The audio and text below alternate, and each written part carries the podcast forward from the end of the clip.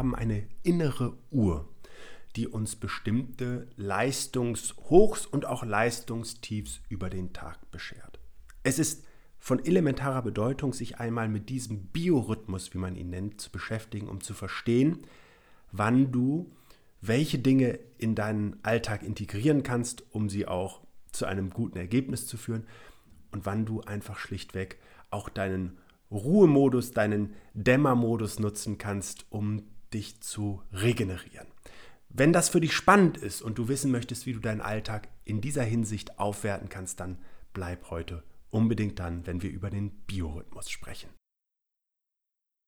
Ja, möglicherweise hast du bisher immer gedacht, dass diese Leistungstiefs, die über den Alltag kommen, mit äh, irgendwie deiner Ernährung zusammenhängen oder weil du besonders gestresst bist, weil du keine Zeit für dich hast oder weil du vielleicht auch irgendetwas ausbrütest oder über schlechtere Voraussetzungen verfügst. Und dann lass mich heute einmal ganz klar sagen, das erleben wir alle.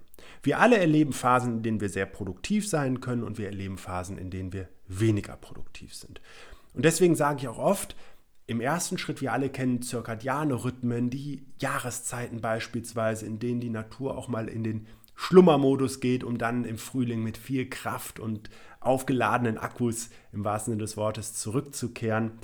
Und das gibt es eben nicht nur in der Natur und das gibt es auch nicht nur über mehrere Monate, sondern das gibt es auch über den Tag. Und das ist das Erste, was ich dir vermitteln möchte. Das sind die sogenannten ultradianen Rhythmen über 24 Stunden, so Zeitblöcke, die je nach Aufgabe zwischen 90 und 120 Minuten zum Beispiel dauern können, in denen wir dann unser Leistungshoch irgendwann erleben und dann wieder in so ein Leistungstief reingehen.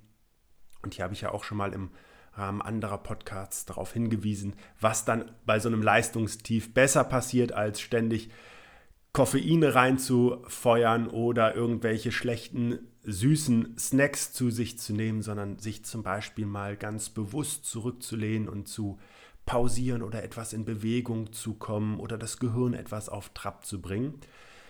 Aber das ist erstmal etwas, was so über den Tag schlichtweg ab eine Abfolge hat und was nochmal wiederum auch durch den körpereigenen Biorhythmus, den ganz natürlichen Biorhythmus beeinflusst wird. Nämlich einfach Phasen über den Tag, die nicht nur in diesem Wechsel Leistungshoch, Leistungstief abfolgen, sondern die auch nochmal durch beispielsweise unsere innere Uhr mitbestimmt werden. Und die ist verflixt gut und die hat ihre Schaltzentrale im Oberstübchen in deinem Gehirn und verarbeitet dort allerhand Daten, wie beispielsweise die Lichtverhältnisse, ähm, dein Hungerempfinden, deine Temperatur im Körper, aber auch außerhalb des Körpers und Bewegung.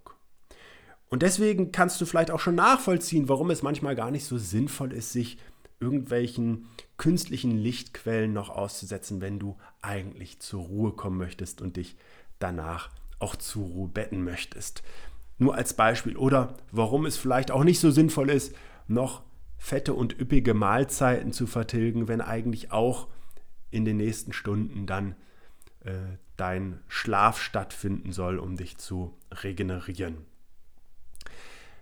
Erstmal ist es so, im Blick, und ich gehe das jetzt mal chronologisch durch, über Nacht äh, verlieren wir ungefähr 500 Milliliter Flüssigkeit durchschwitzen. Der sammelt sich in der Matratze, deswegen darf die auch gut gelüftet und das Bett, ähm, die Bettdecke erstmal aufgedeckt sein. Aber vor allen Dingen ist es auch wichtig, diese Flüssigkeit wieder aufzufüllen. Denn Flüssigkeitsmangel ist mit einer der wesentlichsten Faktoren, die unsere Produktivität, unsere Leistungsfähigkeit mindern und zum Beispiel auch Kopfschmerzen auslösen können. Und ausreichend Flüssigkeit spielt auch für die Verdauung eine wichtige Rolle, wie wir gleich noch sehen werden. Aber mach dir einfach klar, morgens geht es darum, diese Flüssigkeit wieder aufzufüllen durch Wasser, am besten warmes, stilles Wasser. Ähm, und damit unterstützt du auch nochmal den Dickdarm, der wird angeregt bei der Entsorgung und für die Nahrungsaufnahme mit vorbereitet. Wenn wir uns jetzt nochmal die nächtliche Ruhephase anschauen, dann ist ein weiterer Faktor sehr, sehr spannend, nämlich der Abstand zwischen deiner letzten Mahlzeit am Abend und deiner ersten Mahlzeit zu Tagesbeginn, das Frühstück. Denn diese Phase sollte möglichst groß sein. Warum? Weil unser Körper über einen ja, eigenen Reinigungsmodus verfügt, die sogenannte Autophagie. Der Körper macht dann Großreine, will ich mal sagen. Der räumt mit Zellresten auf, mit irgendwelchen entzündeten Zellen, ähm, schaltet die aus oder repariert die. Und für diese Phase braucht der Körper einfach, der gesamte Organismus, Pause von anderen Reizen, Pause von anderen Arbeitsprozessen. Und wenn zum Beispiel sehr schnell und häufig zwischendurch gegessen wird, dann wird das immer weiter verkürzt und gerade über diese nächtliche Ruhe hat er eigentlich ein schönes Zeitfenster. Hast du vielleicht auch schon mal gehört? Intermittierendes Fasten ist so ein Stichwort. So eine 16-8-Methode, in dem wirklich mal 16 Stunden auch Pause ist. Du kannst das aber auch schon nützlich für dich gestalten, wenn es nur 12 Stunden sind oder 14 Stunden sind. Da gibt es keine Stichuhr die dann ähm, eine bestimmte Zeit erst braucht, bevor es losgeht. Aber es ist schon zu beobachten, dass das so in den Stunden nach zwölf nochmal deutlich an Effektivität gewinnt. Und was vielleicht auch die wenigsten wissen ist, du kannst diesen Reinigungsprozess nochmal mit unterstützen, indem du den Körper einfach auch morgens aufforderst, schon auf nüchternen Magen Energie bereitzustellen. Welchen Situationen ist der Fall? Natürlich nicht, wenn du das Morgen-TV-Programm einschaltest oder ähm, irgendwelche Social-Media-Plattformen durchforstest oder irgendwelche Mails beantwortest. Nein, das ist der Fall, wenn du dich bewegst, also so eine kleine Morgensporteinheit machst, vielleicht machst du einen kleinen Spaziergang morgens, vielleicht machst du eine Fox-Einheit für 10 Minuten und dann darf einfach Energie bereitstellen und das unterstützt im nüchternen Zustand auch nochmal den Prozess der Körperreinigung von innen. Die darf danach vielleicht kurz noch von außen stattfinden, aber je nachdem, was du machst, ist das ja auch gar nicht unbedingt erforderlich. Jetzt wird es richtig spannend und aus vielerlei Hinsicht, weil wir in diversen Bereichen unserer Gesellschaft sehen, dass das einfach sträflich vernachlässigt wird. Das fängt mit der Schule an, das äh, ist aber auch in Büros und in der modernen Arbeitswelt einfach so. Es ist, und jetzt gut die Ohrenspitzen, schlichtweg gar nicht so sinnvoll, vor 10 Uhr anspruchsvolle Denkaufgaben zu machen, anspruchsvolle Körperaufgaben auszuführen, ähm, Meetings stattfinden zu lassen, wirklich wichtige Entscheidungen zu fällen, weil wir vor 10 Uhr oft noch einen erhöhten Melatoninspiegel haben. Melatonin ist ein Schlafhormon, das heißt, das setzt uns in so einen Ruhemodus, Dämmermodus und fährt den ganzen Organismus runter. Und auch unser Cortisolspiegel hat noch gar nicht Tagesniveau erreicht, was im Grunde genommen bedeutet, dass wir auch ähm, mehr in so einem Grübel, ähm, triste Stimmung-Modus sein können und, und gar nicht so richtig wirklich konstruktiv für uns auch denken und handeln können. Und das sollte ja für bestimmte Aufgaben definitiv der Fall sein. So, aber in der Phase danach, nach 10 Uhr, ist der Körper und der gesamte Organismus und auch der Geist damit das erste Mal in so einem richtigen Leistungshoch angekommen. Und jetzt kannst du dir durchaus schon einige der komplexeren Themen zur Brust nehmen. Vielleicht ist es auch mal sinnvoll, hier ähm, Ich-Zeiten einzuplanen. Und das muss nicht immer was mit der Arbeit zu tun haben, sondern auch für dich persönlich. Jetzt hast du meist so bis etwa 14 Uhr und bitte nicht diese Angaben jetzt mit äh, exakten Zeitfenstern versehen, aber so ungefähr bis dahin kannst du für dich produktiv sein. Vorausgesetzt, du hast natürlich auch entsprechend Energie durch Nahrung zugeführt irgendwann. Und dann so gegen 14 Uhr sinkt aber deine Körpertemperatur nochmal ab und auch der Blutzuckerspiegel fällt und wir kommen in diesen Nachmittagstiefmodus, der vor allen Dingen nochmal deutlich heftiger ausfallen kann, wenn es ein üppiges Mittagessen gegeben hat und deswegen sage ich auch oft, ein echtes Suppenkoma ausgelöst wird.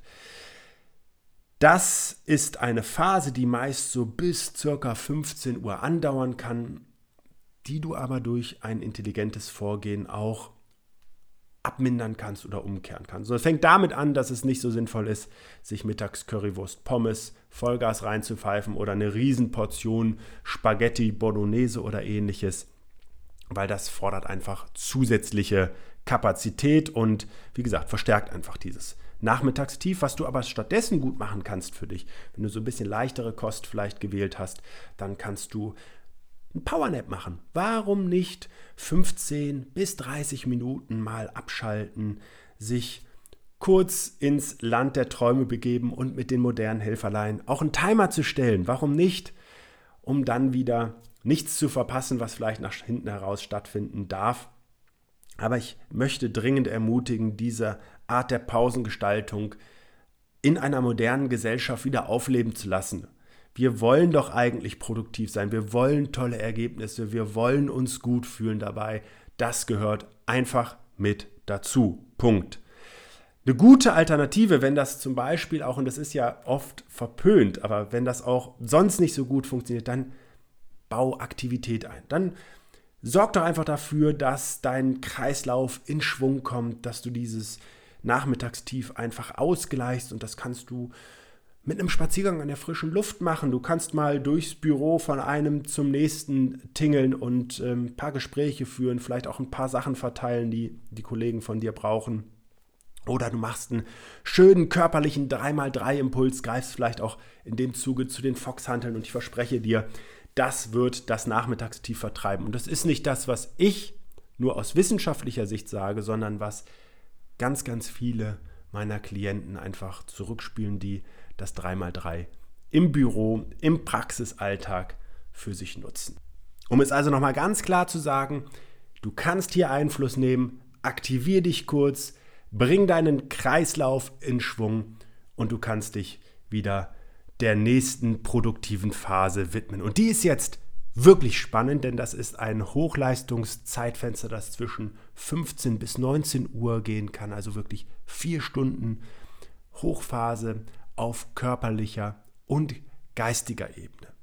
Wenn du also im Zusammenhang mit deiner Arbeit nochmal ein wichtiges Angebot vorbereiten darfst, eine Präsentation, ein Meeting, ein Projekt voranbringen willst, dann darf das in dieser Phase stattfinden. Bist du jemand, der eher körperlich aktiv ist, dann leg doch auch in diese Phase nochmal eine Trainingseinheit oder etwas, was du mit körperlicher Schaffenskraft voranbringen darfst. Denn auch da kannst du sehr, sehr gut in dieser Phase Leistung abrufen. Es ist aber auch eine Phase, in der unsere Verdauung auf Hochtouren läuft und deswegen in diesem Kontext nochmal einen wichtigen Hinweis, was die Flüssigkeitszufuhr angeht. Es ist jetzt nochmal besonders wichtig, ausreichend zu trinken, um eben auch hier eine hohe Leistung vollbringen zu können. Denn aus dieser Verdauung wird jetzt im Laufe des frühen Abends nochmal eine höhere Konzentration an Nährstoffen durchs Blut gepumpt und hier kannst du jetzt auch nochmal clever das Ganze unterstützen mit zusätzlichem Sauerstoff, den du durch eine Aktivität gewinnen kannst, die vielleicht auch gerade nochmal an der frischen Luft stattfindet. Wer also zum Beispiel um 18 Uhr, um 19 Uhr oder auch noch einen Moment später eine kleine Aktivität einstreut, der sorgt dafür, dass mit dem zusätzlichen Sauerstoff der Prozess unterstützt wird. Es gibt einen im Übrigen, der sehr, sehr zuverlässig seine Ruhezeiten einfordert und in den Feierabendmodus schaltet. Und das ist unser Magen, das ist der Verdauungstrakt. Der sagt um 19 Uhr, so Freunde, das war's für mich heute. Und ihn jetzt noch mit üppigen Mahlzeiten, vielleicht auch mit Alkohol oder mit den süßen Leckereien und salzigen Snacks auf der Couch zu ärgern, der tut sich keinen Gefallen. Leichte Kost, okay, aber bitte nicht mehr viel reinschmeißen, was immer und in jedem Fall deine Erholungszeit in deinem Schlaf stören wird. Jetzt merkst du vielleicht, dass das ein Tagesablauf war und dass du eventuell auch deine Produktivitätszeiten gar nicht so ideal genutzt hast, was den natürlichen Biorhythmus angeht. Du hast jetzt eine Idee davon. Ich empfehle dir, das einfach mal auszuprobieren, vielleicht auch mal selber so ein bisschen zu reflektieren, was hast du wann gemacht, wie fühlte sich das an, wie kannst du da möglicherweise für dich einfach auch ein höheres Wohlbefinden draus gewinnen mit diesem Wissen und vor allen Dingen mit deiner praktischen Anwendung, denn nur so wird es auch zu echten Ergebnissen führen. Du kannst es dir ja nochmal anhören, um das ein oder andere dann mit den richtigen Zeitfenstern zu versehen. Ich wünsche dir auf jeden Fall viel Spaß beim Experimentieren. Diese Form des inneren Dialogs ist immer eine echte Wertschätzung auch an dich und deinen Organismus. Und ich freue mich schon auf unsere nächste Begegnung hier im Podcast. Bis dahin alles Gute und nochmal ein kleiner Appell. Schau mal im YouTube-Kanal von mir vorbei, denn da habe ich auch sehr, sehr spannende weitere Themen für dich bereitgestellt, die du für deine Gesundheit, für dein Lebensglück und eine hohe Lebensqualität nutzen kannst. Wir sehen uns da. Ciao, ciao. Schön, dass du dir für meine Podcast-Folge Zeit genommen hast. Um auch zukünftig auf dem Laufenden zu bleiben, empfehle ich dir, meinen Podcast direkt zu abonnieren. Außerdem freue ich mich über deinen Kommentar und eine Bewertung von dir. Ich wünsche dir eine bewegte Zeit. Bis zum nächsten Mal.